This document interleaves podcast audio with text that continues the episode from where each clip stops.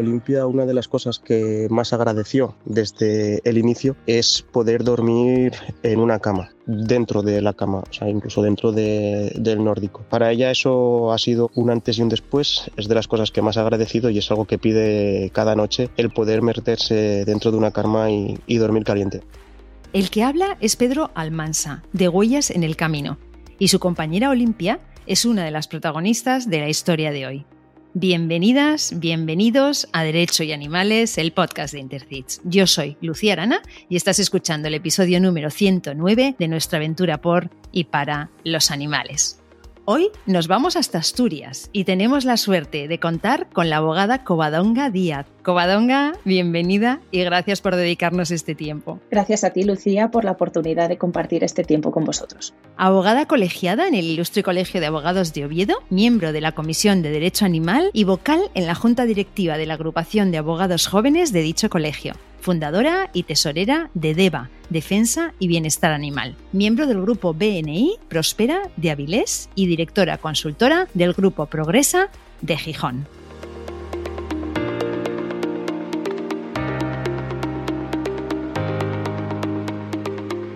Vamos a empezar como siempre jugando a esto o aquello. Elige solo una de las dos opciones. ¿Te levantas con o sin despertador? Con despertador, muchos despertadores. ¿Eres de las que te lo pone cinco minutos más tarde y así?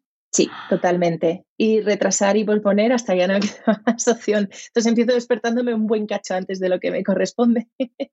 Pero o sea que eres, eres más nocturna que madrugadora. Totalmente, sí. Mm, sí, sí, sí, sí. ¿Podcast o música? Música, pero bueno, siendo podcast como este, desde luego que los podcasts. Pero, por ejemplo, si estás cocinando o haciendo una labor así, una tarea que te permita escuchar algo, ¿escucharías música? Mm, o podcast. En esos momentos de que puedo tener más atención o prestar más atención, me gusta escuchar podcast, sí. Muy bien, respuesta correcta. ¿Bocadillo o pizza? pizza. ¿Coche o transporte público? Por motivos de agenda, coche. ¿Llamada de teléfono o audio de WhatsApp? Claramente audio de WhatsApp. Soy una fan aférrima del audio de WhatsApp. No lo puedo evitar y así me sufren. Mira, Covadonga, por fin eres la primera de mis entrevistadas que dice audio de WhatsApp y yo soy siempre de ese equipo, totalmente. O sea, yo mil veces mejor, a mí no me llaméis por teléfono en el 2024. Exacto, totalmente. Me parece. Hay, hay, quien dice, no, es que es invasivo, ¿no? una llamada que, tiene, que te retiene en el momento. O sea, para mí un audio que lo mandas, lo escuchas cuando puedes, cuando quieres, Mira, tengo una amiga, tengo una amiga que ahora está en, Canarias, se fue, se fue de Asturias, nos tenemos mandado, bueno, ella, o sea, los contenidos largos son más de ella, pero me tiene mandado audios de dos horas y pico. Lógicamente los escucho pues como un podcast, los voy escuchando a cachitos, pero para mí es súper cómodo. Yo no podría estar dos horas al teléfono con ella. No podría, o sea, sería imposible. En cambio, me lo manda, yo igual tardo dos semanas, no te digo que no, estoy escuchando, que si en el coche, o lo que decíamos antes, eh, que si estoy cocinando, que si igual un día me toca comer sola, le escucho otro cacho, que si tal y cual, y nos da una flexibilidad tremenda. Comodísimo. Comodísimo, totalmente de acuerdo. Y de verdad, yo tengo amigas que, bueno, un abrazo desde aquí a todas ellas, que nos comunicamos efectivamente por audio de WhatsApp. A veces nos lo pasamos un poco a más velocidad, según que sea, o yo incluso los escucho a veces dos veces a más velocidad, pero desde luego es mi forma de comunicación y yo soy absolutamente fan del audio de WhatsApp. Y como tú has dicho muy bien, me sufren. Me encanta. Sí, sí, tal cual. ¿Prisión o multa? Hombre, eh, multa. Desde luego, ante esa opción, multa. Al final lo solucionas con dinero, ¿no? Pero lo otro es una experiencia que la verdad no creo que sea recomendable para nadie. ¿Películas o series? Series. ¿Te animas a recomendarnos una serie? Uy, pues. o algo que hayas visto últimamente. Eh, mira, porque no me preguntabas, pero no tengo Netflix, no tengo HBO, no tengo ninguna de esas eh, plataformas eh, asimiladas, con lo cual las series que he visto, pues te puedes imaginar, son de hace catapum. De las últimas que he visto, pues cómo defender a un asesino, claro, lógico, de, relacionada con derecho. Y, por ejemplo, tengo pendiente acabar, porque soy, bueno, lenta en esencia para las series, pues incluso La Casa de Papel y Vis a Vis, que son de las, bueno, de las últimas, ya digo, y que esto ya hace añísimos, ¿no? No sabría decirte otra serie así más, más reciente, porque al final, pues bueno, el tiempo es limitado. Tiro más eso de podcast y de otro tipo de formación o de lecturas y claro, el tiempo para series es súper, súper reducido y lo he hecho sin ningún tipo de plataformas, pues bueno, es un poco complejo, pero... Ponemos las tres que has mencionado en las notas del programa para quien quiera visitarlas. Y atardecer o amanecer, yo creo que esta me la has contestado con la primera del despertador, ¿no? me encantaría ser de amanecer, pero por también por cuestiones de horario soy más de atardecer. Me encantan los dos momentos y disfruto mucho cuando puedo, cuando puedo estar presente en un amanecer, por razones también obvias, porque no sucede todos los días, pero soy más de atardecer, sí. ¿Más tiempo o más dinero? Más tiempo, claramente. ¿Grupos grandes o reuniones íntimas? Pues mira, en los grupos grandes al final acabo encontrando reuniones íntimas entonces de dos o tres o de un foro más, más limitado, ¿no? Entonces diría, bueno, pues quizás reuniones íntimas, sí.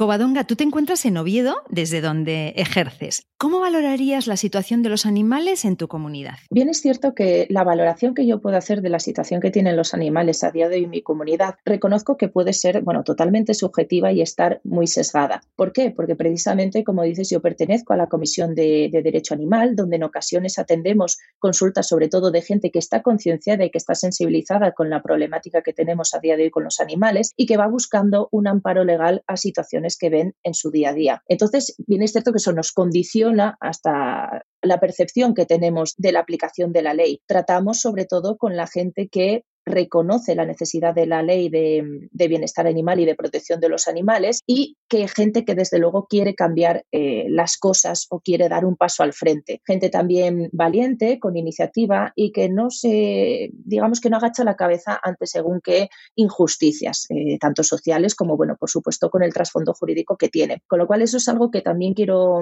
quiero aclarar antes de nada porque bien es cierto que, bueno, aquí estoy en mi papel también de, de profesional y de abogada sensibilizada con el tema animal, pero no puedo olvidar ese componente subjetivo que condiciona o que puede condicionar mi enfoque o las respuestas a lo que me preguntas ¿no? y a las cuestiones que tenemos encima de la mesa, Lucía. Entonces, desde ese enfoque, partiendo de la base, desde de ese enfoque subjetivo y totalmente sesgado, bien es cierto que percibimos ciertos avances en la sociedad. Eh, la gente ya no se queda tan callada como antes. Hay también un relevo generacional en la mentalidad, en cómo ver las cosas. Desde luego ha supuesto un avance inmenso la reforma que tuvimos hace, bueno, unos años, ¿no? En el 2021, creo recordar, donde los animales en el Código Civil dejaron de ser cosas para poder, pues bueno, catalogarse, ¿no? O caracterizarse como seres sintientes, y en esa misma línea vemos que la sociedad es la que también hasta cierto punto reclama o requiere esos avances, ¿no? Yo eso siempre lo explico muchas veces, que el derecho va un pasito por detrás de la sociedad, pero al final va un poco reflejando la sociedad que tenemos a día de hoy y los tiempos que corren. Entonces, dicho esto, también es verdad que aparte de participar en la Comisión de Derecho Animal, donde atendemos estos casos, y por supuesto en el despacho, que también me llegan casos de, de bueno, de ciertas cuestiones, sobre todo consultas ante, pues, situaciones de animales que se encuentran desatendidos. De las últimas que atendimos en el despacho, pues fue un perrín que estaba en una terraza con todos sus excrementos, sin comida, sin bebida. Llevaba días en esa misma situación, pero que también hay que valorar la rápida intervención de, de las autoridades, en este caso de las, de las fuerzas y cuerpos de seguridad del Estado, que lo atajaron de manera totalmente rápida y fulminante. Eso fue lo que nos reportó nuestra clienta y por suerte el caso pues no tuvimos que, que judicializarlo. ¿no? Es también muy importante que contemos con ese apoyo de las administraciones y de las fuerzas y cuerpos de seguridad del Estado. Y yo creo que poco a poco van avanzando en esa misma línea.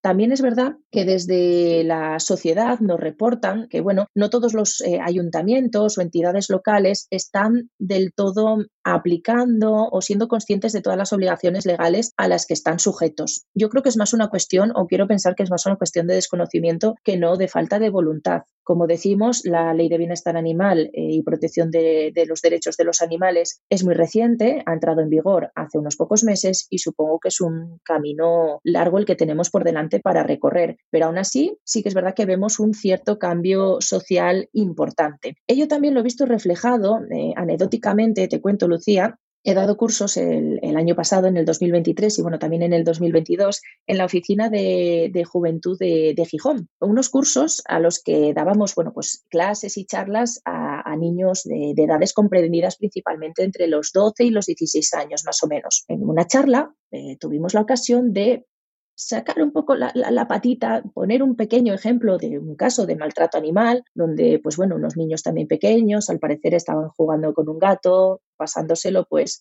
de pie en pie por no decir que le estaban dando patadas, que efectivamente era lo que estaba sucediendo. Según pusimos el caso encima de la mesa, para nuestra sorpresa y bueno, total satisfacción, te lo reconozco, los niños pusieron el grito en el cielo. O sea, dijeron, pero ¿cómo puede ser esto posible? ¿Pero qué me estás contando? ¿Pero, pero a quién se le ocurre? ¿Pero, pero, pero cómo puede? Entonces, esa reacción para mí fue muy importante porque quiere decir que hay esperanza hay esperanza, hay una generación que viene y que viene ya concienciada de según qué cosas y, que es importante que, lo tenga interiorizado, ¿no? Como dice, lo hablaba también con una amiga, muchas veces venimos bien de fábrica, venimos bien hechos. El problema es luego lo que nos vamos encontrando, ¿no? O lo que nos va sugestionando las influencias, costumbres sociales, eh, las familias, etcétera, etcétera. Eso es lo que nos contamina y lo que hasta cierto punto pues nos, nos corrompe, ¿no? La esencia que tenemos. Pero sí que es verdad que para mí fue muy esperanzador porque ojalá, y lo digo con total sinceridad, reconozco el avance social y jurídico que ha supuesto esta, esta ley de, bienestar animal y de protección de, de los derechos de los animales que entró en vigor el pasado mes de septiembre pero ojalá llegue el día en el que esta ley no sea necesaria, en el que no tengamos que poner por escrito según qué pautas que deberían casi de, nacer de, nosotros, ¿no? instintivamente, o al menos en esa base que traemos eh, configurada de, de casa, ¿no? En nuestros orígenes. Ojalá no tengamos que poner por escrito que hacerle daño a un animal de manera consciente o inconsciente, incluso por omisión, que efectivamente también es uno de los aspectos que contempla la ley que creo que es importante recalcar, y bueno, también el Código Penal, por supuesto, que lo lleva contemplando desde hace tiempo, que son toda la tipificación y la regulación del maltrato animal. Ojalá llegue un día en el que, bueno, eso quede ahí un poco en el olvido y no tengamos que vernos en los juzgados con según qué, qué casos, ¿no? Como otros tantos casos que también afectan a la sociedad no solo de animales, pero bueno, hoy lo que nos compete y lo que nos concierne es lo que, lo que afecta a los animales. Ojalá, Covadonga. Antes de empezar a hablar del caso de hoy, me gustaría también que nos expliques qué es la Asociación DEVA, cuándo nace, quiénes la conformáis, cuáles son vuestros objetivos. La Asociación DEVA eh, efectivamente nace y está muy relacionada también con el caso que, bueno, que protagoniza ¿no? el, el, podcast de hoy, del caso de las, de las galgas, del rescate de las galgas, porque nace un poco de la mano de ello. Yo tuve la ocasión de conocer a Pedro Almansa, nuestro presidente, en una organización de networking que se llama BNI. Los dos fuimos miembros, yo, bueno,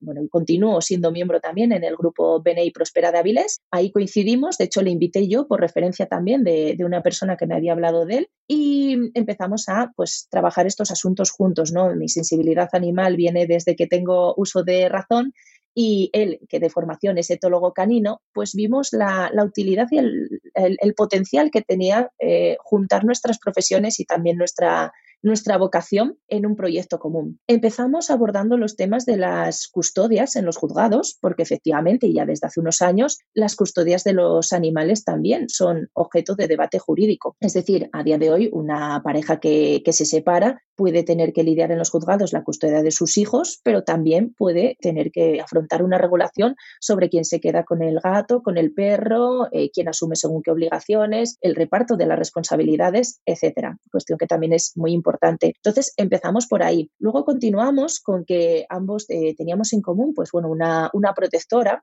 eh, protectora al uso o en el sentido tradicional es decir, una protectora que se dedicaba a recoger animales, a gestionarles las acogidas, a hacer em, mercadillos para recaudar pues tanto fondos como, como donaciones de, comida, de pienso, de latas, etcétera. Y lo dicho, él colaboraba eh, de manera muy intensa y estaba muy vinculado a esa, a esa protectora y yo empecé a asumir también lo que es la parte de la defensa jurídica de los, bueno, de los problemas que le podían surgir como es y como fue también desde luego el caso de, las galgas que comentaremos más adelante. Entonces, en ese aunar eh, fuerzas y en ese querer trabajar también o ampliar un poco esos eh, servicios, ese ámbito jurídico, a las protectoras, nos dimos cuenta que efectivamente las protectoras ya bastante tenían con lo suyo, es decir, con la recogida de los animales, con prácticamente presentarse in situ en la medida que era posible, por supuesto, en los momentos en los que se les requería para asistir a algún gatito, algún perro, algún animal que precisaba de su ayuda, con gestionar las acogidas, con asumir todos los gastos también veterinarios, de esterilización o de curación de animales también que, que se recogían heridos, como para tener que asumir también una partida o dedicar una partida de sus presupuestos a una cobertura jurídica. Entonces pensamos en que sería útil fundar nosotros, eh, ya que no veíamos figuras parecidas o nadie que se dedicara a ello,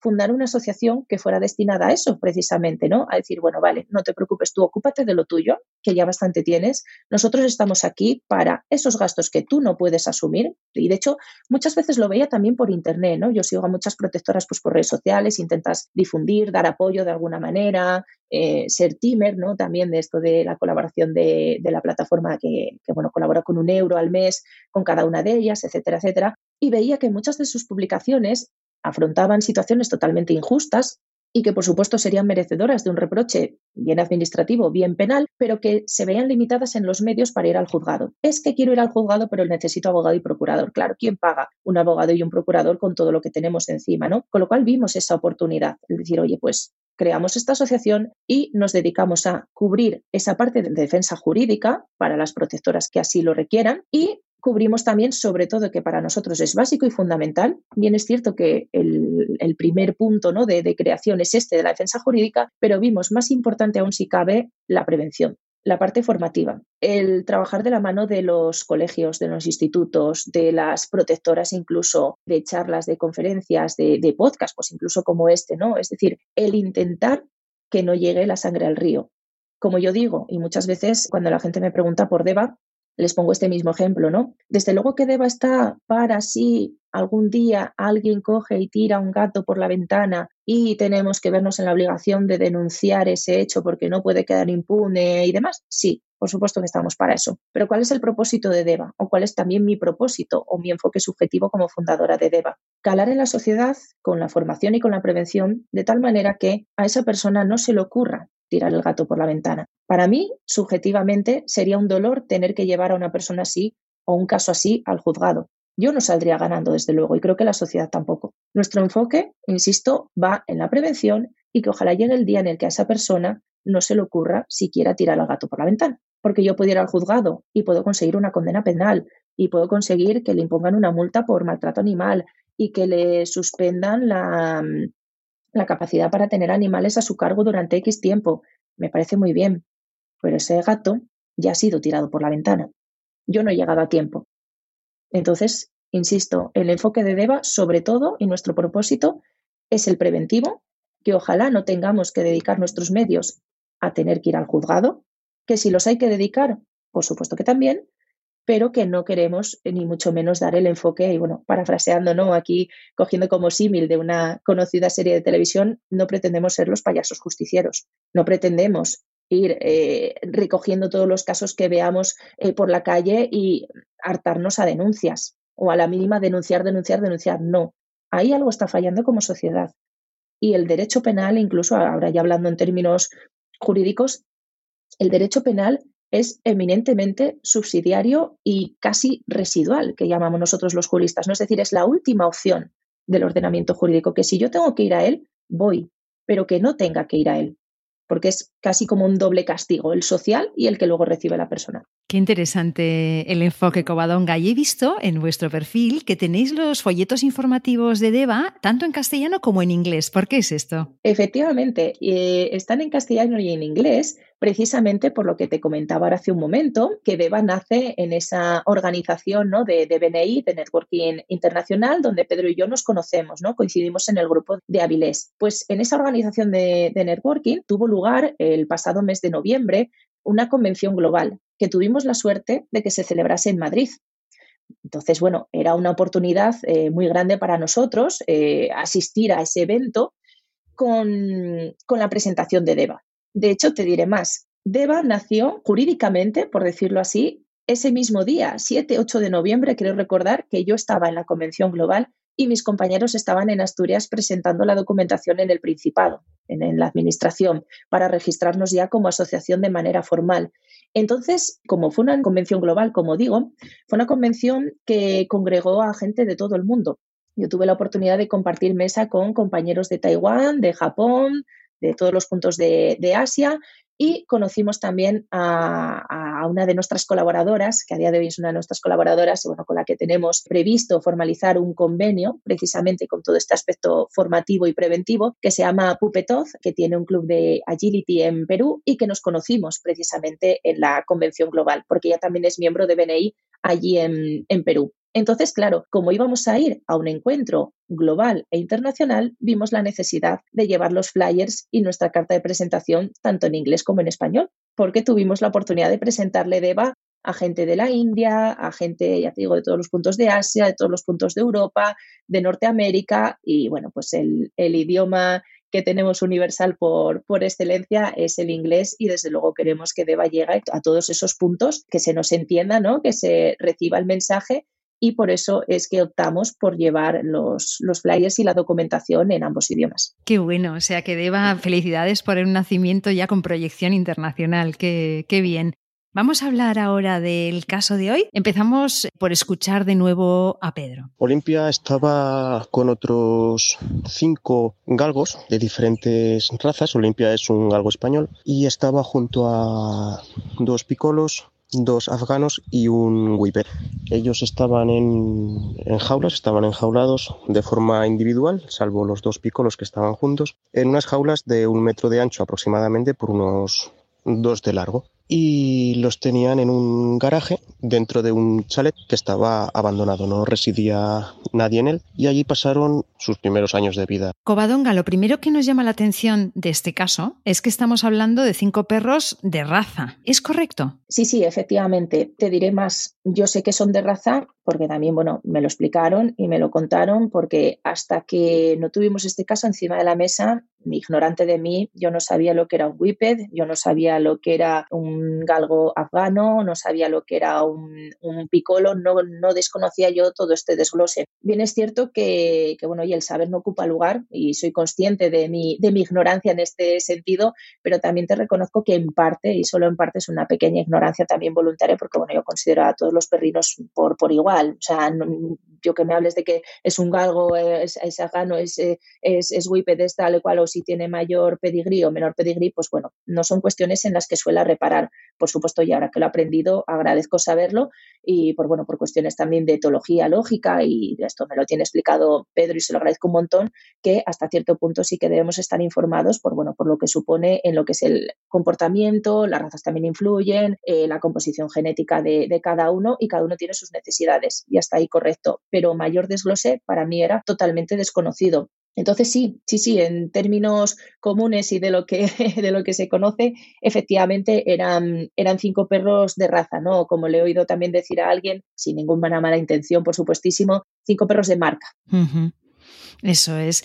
¿Y quién y cómo llegáis a tener constancia de la situación de estos animales? Pues mira, tuvimos constancia de esta, de esta situación porque la, chica, la, la dueña, la responsable en cuestión, se puso en contacto a través de email con la protectora esta que te comento, con la que Pedro y yo pues colaborábamos y estábamos eh, mano a mano, ¿no? Echándoles un cable. Entonces mandó un email, eh, mandó una comunicación escrita en los siguientes términos. Ella, por una cuestión, creo recordar que de trabajo, tenía que marcharse fuera del país tenía estos, estos cinco perros y no podía seguir haciéndose cargo de ellos. Entonces, o íbamos a recogerlos o, bueno, pues la alternativa que proponía ella desde luego no era ni la más ética ni la que nosotros estábamos dispuestos a, asumir. Se puede hablar casi de, un chantaje ¿no? en, en, estos, en estos términos. O recogíamos a los perros en el momento que ella decía o los iba a liquidar iba a solicitar que les pusieran una inyección y se iba, se iba a deshacer de ellos, pese a ser perros que, bueno, hasta cierto punto y salvando las distancias, por supuesto, eran sanos o estaban sanos o, bueno, no estaban, desde luego, disfrutando de la mayor calidad de vida que merecían, pero tampoco tenían una causa justificada como para eutanasiarlos. Eh, la siguiente pregunta que te voy a hacer, yo sé que como abogada quizá mm, te da la sensación de que no te puedes meter mucho en este campo, que podría ser un poco psicológico, pero desde tu punto de vista, desde tu percepción de la situación,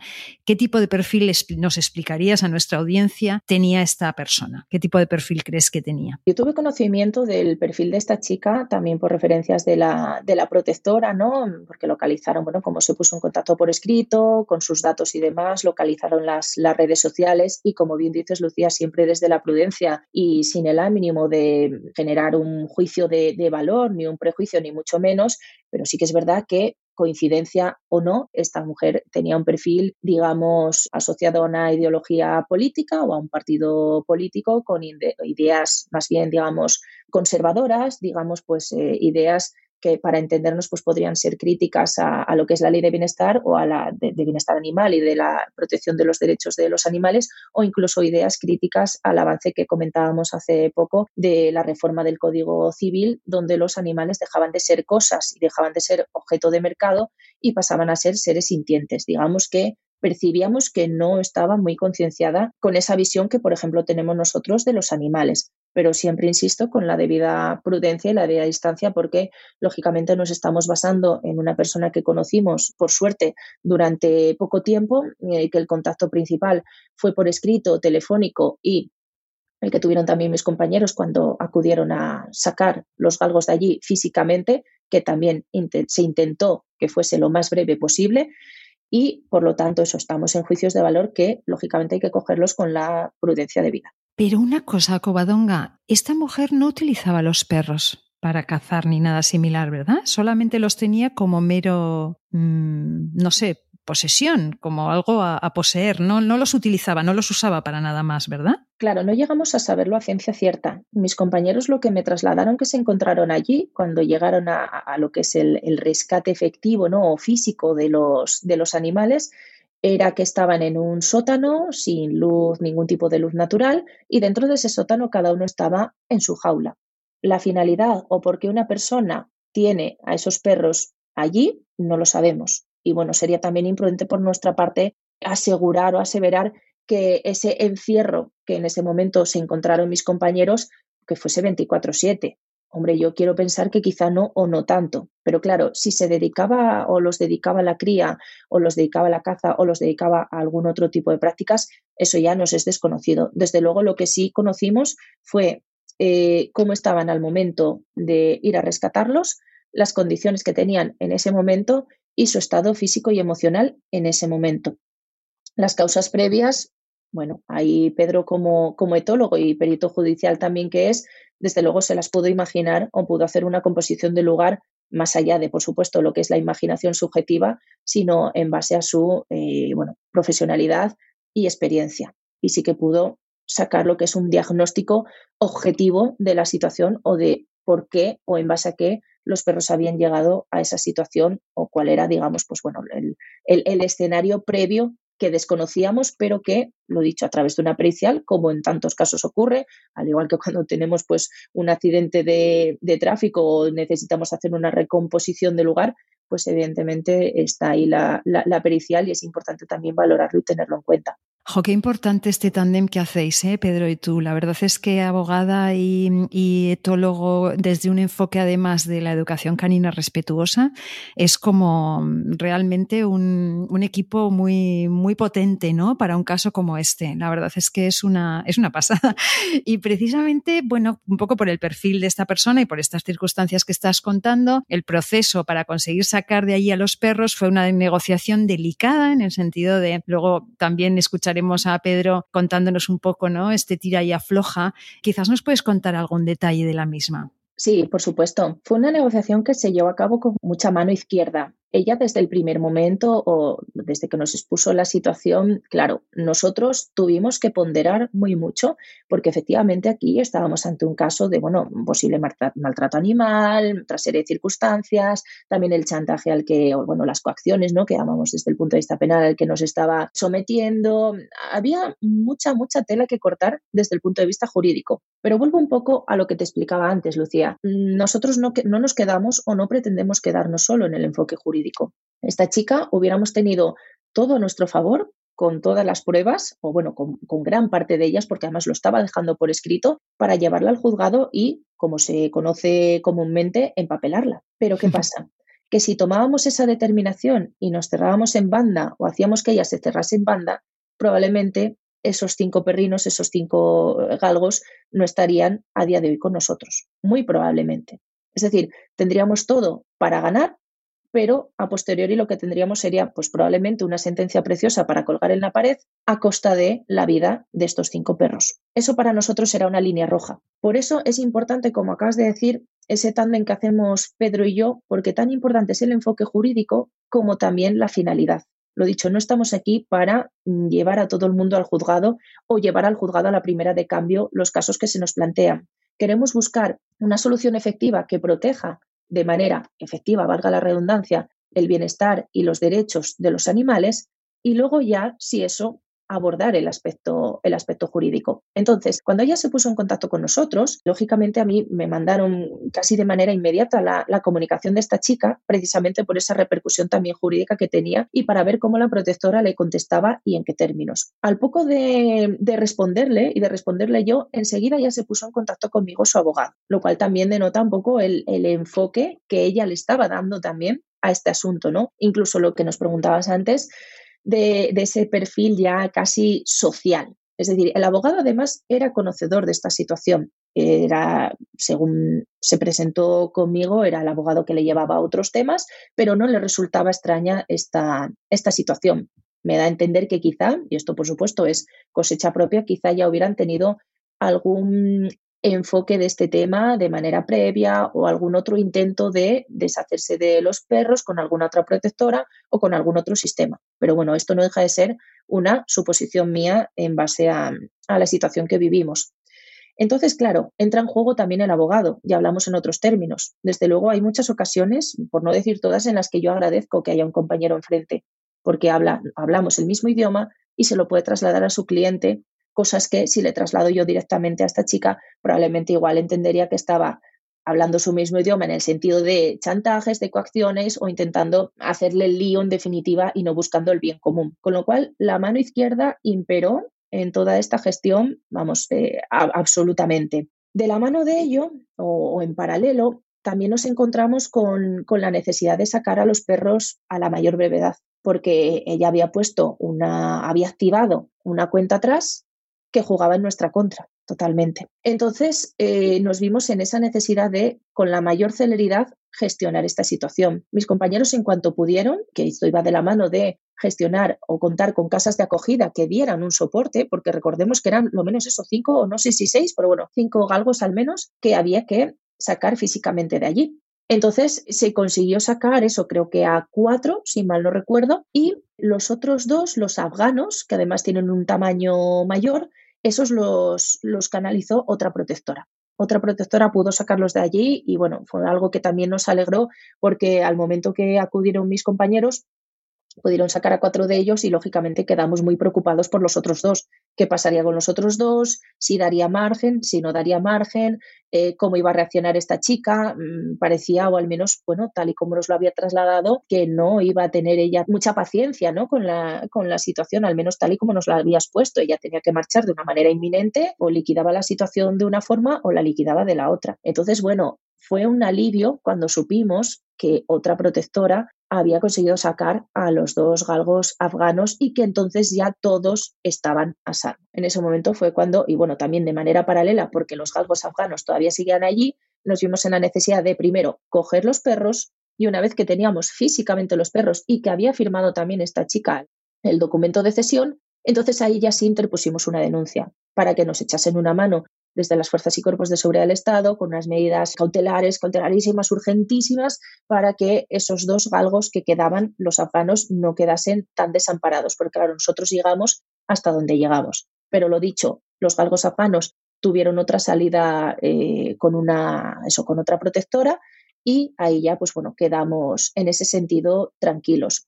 Vamos a escuchar a Pedro que explica que después de muchos tira y afloja, ve el momento de sacar a los animales y lo aprovecha. Un día, hablando con ella de otras cosas porque había que tener, como digo, mucha, mucha mano izquierda y, entre comillas, ganártela como persona para que accediese luego a ceder los galgos. En una de esas dijo que estaba cerca del chalet donde estaban abandonados, estaban allí totalmente aislados y esa misma tarde le dije personalmente, digo, bueno, pues en, en 30 minutos estoy allí, solamente tienes que abrirme llevo todos los papeles de la cesión y, ya nos hacemos cargo nosotros. Fue algo lo más rápido posible para que no tuviese tiempo a pensar nada y a echarse atrás. Así que Pedro consigue que esta mujer firme la cesión de los animales y se presenta en el lugar a rescatarlos. Al sacarlas de ahí, pues estaban todos en un estado físico muy, o sea, tenían un físico muy deteriorado, lógicamente por, pues por el aislamiento y la falta de movilidad y emocionalmente, pues bueno, pues ya nos podemos hacer una idea de lo que supone pasar toda la vida sin apenas ver ni siquiera la, la luz del día. El olor de aquel garaje no se lo deseo a nadie y el estado en el que estaban tampoco.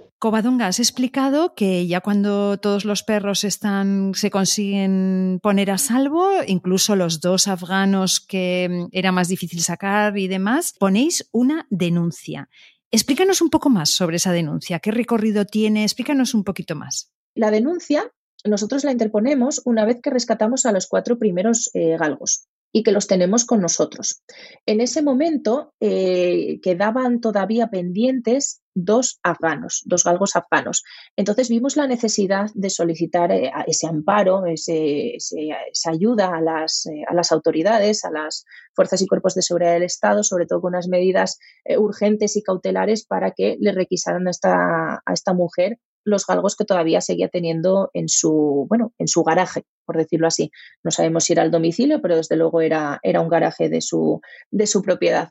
Entonces, fue en ese momento en el que interpusimos la denuncia. Tiene un recorrido muy corto porque inmediatamente a los pocos días nos enteramos o tuvimos la feliz noticia de saber que esos dos galgos afganos ya habían sido rescatados también a su vez por otra protectora y que estaban a salvo. Entonces, sinceramente, no dimos tras ello, no dimos tras la denuncia. Para nosotros la denuncia era ese escudo protector y ese amparo que necesitábamos cuando ya no podíamos hacer más de manera física. Cuando nosotros ya habíamos sacado los cuatro primeros galgos y todavía quedaban dos que estaban en peligro. Pero en el momento que supimos que esos dos que estaban en peligro ya estaban a salvo, desistimos de esa denuncia. ¿Por qué? Un poco en base a lo que te explicaba antes. La protectora tampoco tenía medios o soporte como para continuar adelante con un procedimiento judicial por entero. Nosotros cubríamos ciertos servicios jurídicos eh, iniciales de asesoramiento, de las primeras pautas de orientación y demás, pero meternos en un procedimiento judicial supondría unos costes que se valoró en su día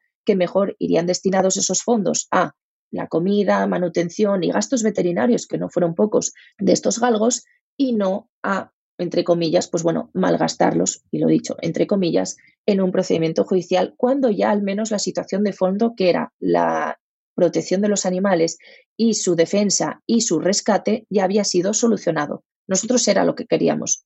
Insisto, es un poco la misma filosofía que tenemos en DEVA, buscar esos, eh, esos resultados, pese a que, desde el punto de vista jurídico, nunca se puede o no es prudente hablar de resultados, porque nosotros los operadores jurídicos somos, eh, bueno, un, trabajo, ¿no? O el trabajo de los abogados es un trabajo de medios, no de resultados. Por supuesto, intentamos de todas las maneras hacerlo lo mejor posible para que los resultados acompañen, pero no podemos garantizarlos. De esta manera sí habíamos garantizado ya el resultado. Lo primero, físicamente, con nuestro esfuerzo y con nuestra búsqueda de casas de acogida y con lo que es el rescate que se llevó a cabo, entre otros, por Pedro, que acudió allí al garaje que tenía esta chica a sacar a los perros físicamente y con ese documento de cesión, y luego también con el complemento muy importante de la otra protectora que sacó a los otros dos galgos. Con lo cual, para nosotros, insisto, la protección de los animales había culminado, ya estaban en buenas manos, ya estaban a salvo y ya lo que le pudiera suceder a esta chica o no no era nuestra prioridad. Una pregunta para nuestra audiencia no jurista. La denuncia que dices que pusisteis, que luego mm, explicas que no tuvo recorrido, ¿fue una denuncia administrativa o fue una denuncia penal? Para que entienda nuestra audiencia, mm, ¿qué tipo de denuncia era? Fue una denuncia penal. Fue una denuncia penal con visos penales. Animal?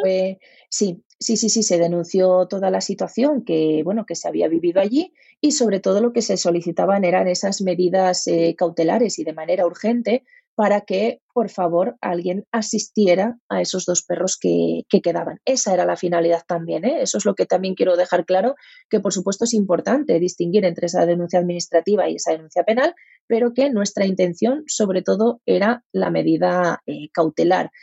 Dentro de ello también cabe destacar lo siguiente, que en muchas ocasiones la denuncia, bueno, administrativa o penal es difícil, digamos, discernir ¿no? o, distinguir. Yo insisto mucho, por ejemplo, cuando explico, cuando alguien me pregunta por la nueva ley, la que entró en vigor el pasado mes de septiembre, que debemos de tener presente que eso son cuestiones administrativas. Que hay quien dice, anda, pues ahora llevar un collar de ahogo o un collar eléctrico es delito. No, no es delito.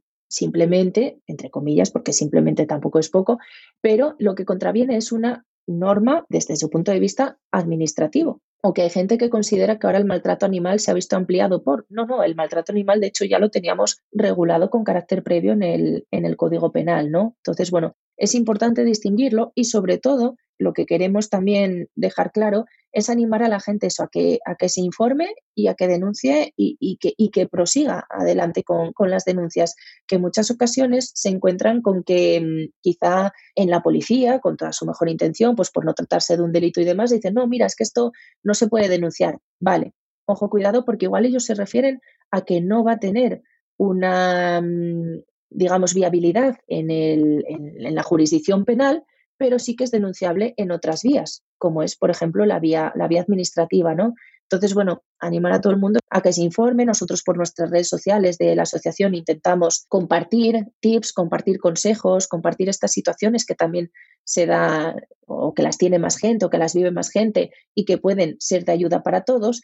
Y también, pues bueno, desde la, en concreto en, en Oviedo y en Asturias, desde la Comisión de Derecho Animal, hay un servicio de orientación jurídica que es gratuito y bien es cierto que está enfocado eh, a, lo que es el maltrato animal, pero bueno, ahí canalizamos un poquito también en ocasiones y podemos dar un poco de, de respaldo o de enfoque a la gente para que al menos puedan distinguir si, oye, si es un tema merecedor de reproche penal o si es un tema que deben llevar por la vía administrativa. Qué importante esto que explicas y además, de hecho, esta confusión tan, tan arraigada o tan extendida entre el tema de la ley estatal administrativa y la reforma reforma del Código Penal realmente fue algo que incluso se promovió desde los propios impulsores de las reformas. El año pasado escuchábamos en medios de comunicación a la propia ministra en aquel momento hablando en la misma frase de cosas que respondían a la ley estatal y cosas que correspondían al Código Penal, ¿no? Entonces lo juntaron todo, la tramitación conjunta, toda aquella confusión, aquello fue un auténtico despropósito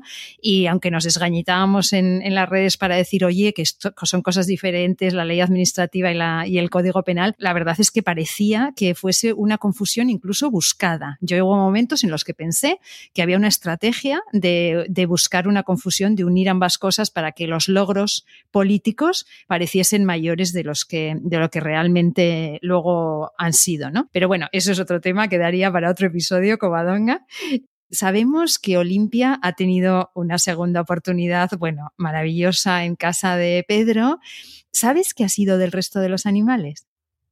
Pues mira, el resto de los animales eh, lo que sabemos es que se fueron en su día a casas de, acogida y muchos de ellos, pues incluso la casa de acogida se convirtió en su casa de, adopción definitiva, ¿no? Se pudieron integrar perfectamente en las familias y la verdad que tuvieron un final, sé que es muy de, cuento de hadas, pero es verdad que tuvieron un final feliz, por suerte, que bien lo merecían, ¿no? Y Olimpia sí, Olimpia por, por descontado, que, bueno, le, le ha tocado la lotería, no sabría decir a quién le ha tocado la lotería más, ¿eh? Si a Olimpia con Pedro o a Pedro con Olimpia, bien es cierto.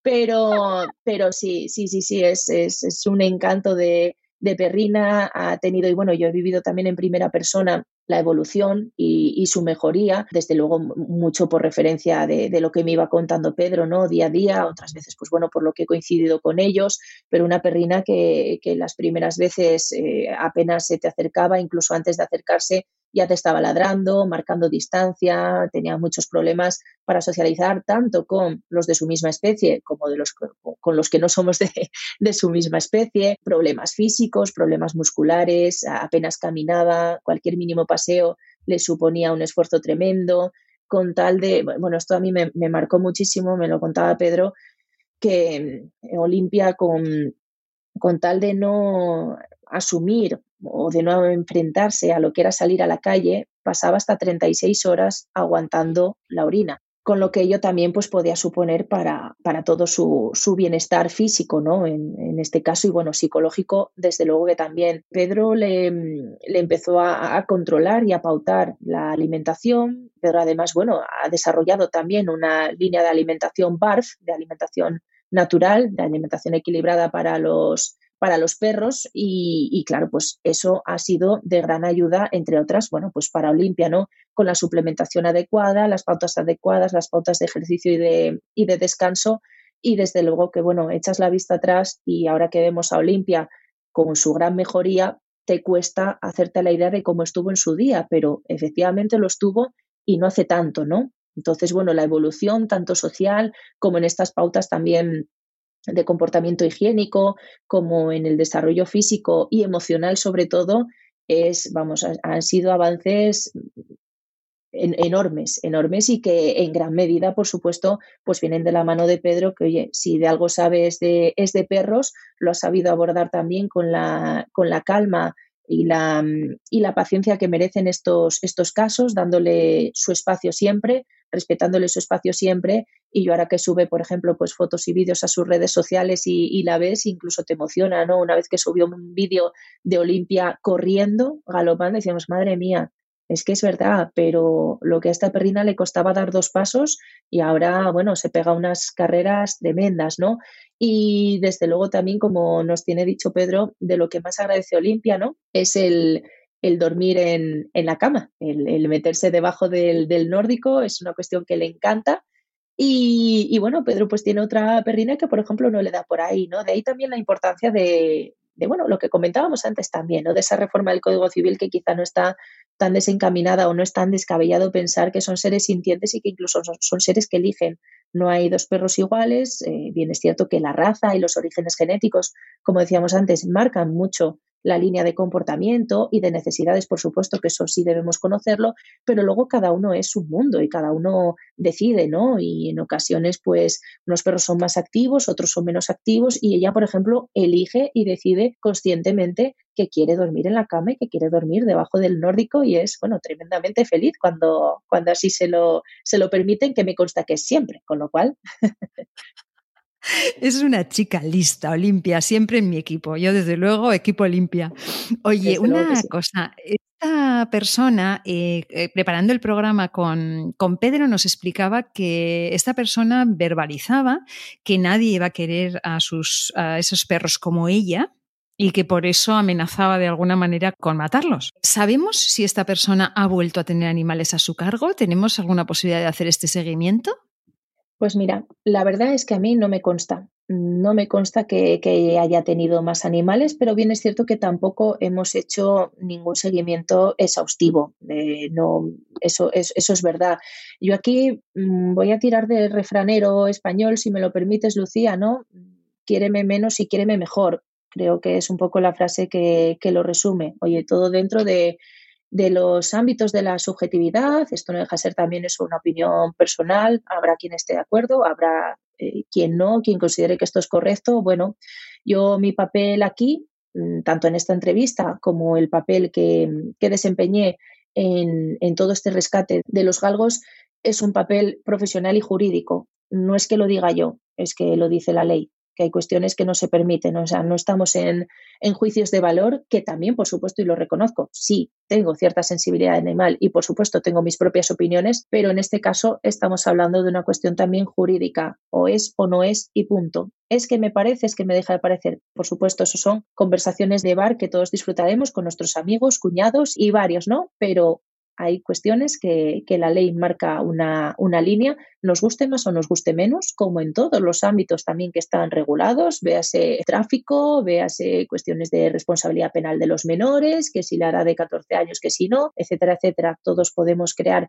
ese debate social, pero hay un debate jurídico que ciertamente está limitado a lo que es, o al menos lo que tenemos regulado a día de hoy y que, por supuesto, siendo conscientes de que las normas cambian y van cambiando de la mano también de la sociedad y que nada quita que lo que estemos debatiendo hoy y quizá hoy sea blanco, mañana, por una normativa o una regulación diferente, sea negro. Por supuesto que sí. pero a día de hoy es lo que tenemos y es lo que, bueno, todos estamos en este Estado de Derecho obligados a respetar y a cumplir. Vamos llegando al final del episodio y te quería preguntar si hay algún otro caso que mm, hayáis llevado o que estéis llevando desde el despacho y que te gustaría mencionar brevemente. Sí, pues nada, así a modo de resumen, hemos llevado esos temas de, custodias, ¿vale? Cada vez se estila más que las parejas parece que en defecto de, niños, pues tienen, tienen animales, tienen perros, tienen gatos. Ahora es muy habitual que, todas las familias sean familias multiespecie, ¿no? Como, como dicen, y que esas cuestiones las tengamos que regular, en, bueno, pues como hasta ahora hemos hecho con las custodias de los, de los hijos menores de edad.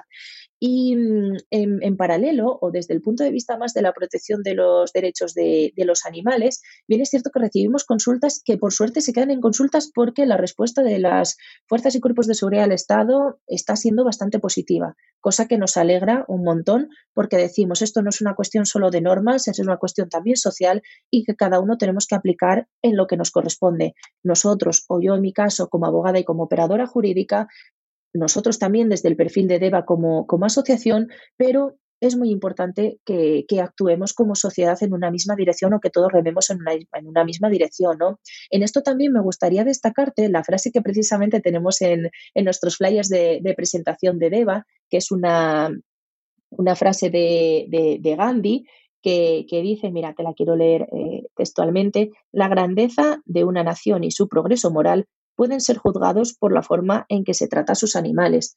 Muchas veces la gente me pregunta por Deva y no hay quien, no, no, falta quien cuestione que nos dediquemos a esto habiendo otras cosas más importantes, ¿no? Son los menos, la verdad, o al menos a mí no me llega, pero sé que hay gente que lo puede llegar a pensar así. Claro que por supuesto hay cosas más importantes o, cosas que también tienen su importancia. No me gustaría hablar aquí de términos comparativos, ¿no? A cada cual considera importante lo que, lo que considera y, punto. Y en base a eso, pues actúa. Nosotros sabemos que hay otras organizaciones y otras asociaciones que también cubren otras necesidades sociales en este caso. Aquí queremos que, mm, que quede claro o el mensaje que queremos transmitir es que esto va más allá de la protección de los derechos de los animales. Como yo digo, también un ejemplo que cuento habitualmente cuando hablo de DEVA es que una persona que, por ejemplo, va por la calle y le pega una patada a un perro o maltrata habitualmente a un perro o maltrata también a través de su perro con esa violencia no vicaria a lo que es, pues bueno, su pareja, etcétera, etcétera, o intenta proyectar un daño a terceros, es una persona que en definitiva nadie nos puede asegurar que el día que, tú y yo, Lucía, seamos mayores y estemos entrando en el portal, no vaya a darnos también un empujón a nosotras, por ejemplo o, a un anciano que, esté sentado en el banco del, parque y al que de un tirón pues le, robe pues su bastón, su chaqueta, su cartera o su teléfono móvil. Por eso decimos que bien es cierto que este proyecto nace por y para los animales, pero tiene una trascendencia social o una proyección mucho mayor. Una sociedad, y, y, no lo decimos nosotros, lo dice Gandhi, ¿no? que la grandeza de una nación y su progreso moral pueden ser juzgados por la forma en que, en que trata esa, esa nación a sus animales. Entonces, queremos una nación que trate bien a sus animales porque al final es parte del desarrollo y una nación desarrollada y educada, pues al final también habla por sí sola y habla en este tipo de comportamientos. Y como abogada muy joven, quería pedirte si tienes algún consejo, así tuyo personal o recomendación, para aquellas personas que me consta que nos escuchan, que estén pensando, estudiando, quizá pensando en dedicarse eh, a defender a los animales desde el ámbito legal. ¿Qué consejo les vas a dar? Bueno, pues mucha vocación, sobre todo mucha vocación, porque a día de hoy, pues como ha sucedido con otras ramas del derecho, digamos que a día de hoy no o bueno, la sensación que tenemos es que el derecho animal no está del todo desarrollado o del todo concebido como una, como una rama independiente, ¿no? Como decíamos antes, Lucía, toca varias ramas, derecho administrativo, derecho penal también, lógicamente, también toca parte del, derecho civil en esa concepción ¿no? que tenemos de, de los animales, es decir, es un poco un mix que todavía está en pleno desarrollo. Hombre, podemos ser los pioneros también, bien es cierto, ¿no? Siempre hay eh, quien da un primer paso, al igual que en su día eh, nació y surgió la rama del derecho laboral o que también más recientemente y se empieza a considerar como rama del derecho el derecho de familia, que derecho de familia también eh, toca multitud de, órdenes ¿no? jurisprudenciales que tenemos. El derecho a los animales puede llegar a tener esa autonomía también. Necesitamos un poco la fuerza de, de todos y en cuanto tengamos también esa demanda, desde luego la oferta acompañará acompañará probablemente con eh, formación específica, formación específica en las universidades, formaciones de posgrado específicas al respecto. Nosotros desde DEVA también vamos muy enfocados hacia esa formación desde el punto de vista preventivo, pero también tiene un gran contenido legal, como es lógico y, necesario, ¿no? O inherente a todo lo que estamos explicando, con lo cual vocación, ganas, eh, muchas ganas de aprender y que mm, también que pregunten y que, mm, que, sean atrevidos. Oye, que si algo no existe, pues tenemos la, la posibilidad de crearlo, ¿no? Como, bueno, como es un poco DEVA. No existía, vimos la posibilidad de crearlo y bueno, muchas protectoras así nos lo están trasladando, ¿no? En estos primeros contactos. Ay, pues oye, pues sí, pues jolín, pues es verdad, pues qué bien, pues, pues qué necesario. Bueno, pues siempre tiene que haber una primera persona, ¿no? Que dé un paso al frente, así que animarles, pero estoy ya, bueno, en derecho animal y en todo en la vida a dar un paso al frente y sobre todo que sepan que no están solos, que no están solos. Yo desde que entré en la Comisión de Derecho Animal también del Colegio de Abogados de Oviedo, he visto que hay una red de comisiones de derecho animal en todo el nivel nacional, que hay una organización también bueno, de, publicaciones, de contenidos. Ahora con las redes sociales, con Internet, podemos llegar a donde sea, podemos indagar en lo que sea también, podemos informarnos, en ocasiones sobre informarnos, bien es cierto, por eso siempre con cautela eh, y contrastando lo que lo que podamos encontrar en, Internet, pero que bueno, que está a nuestro alcance, que no es tan descabellado pensar en algo así. Qué buenos mensajes. Sed atrevidos y no estáis solos. Gracias, Covadonga de corazón, por dedicarnos este rato y espero que hasta pronto. Pues muchas gracias a ti, Lucía, por esta oportunidad y por servirnos de altavoz eh, tan importante para Deva. Pues hasta aquí un nuevo episodio de Derecho y Animales en el que hemos visto que cada caso es un mundo y que la labor mediadora es fundamental para evitar que escalen los conflictos por el bien de los animales. Gracias por escucharnos un día más. Volvemos en dos semanas porque ya ha llegado nuestro tiempo, el tiempo de los derechos de los animales. Nación Podcast te agradece haber elegido este podcast.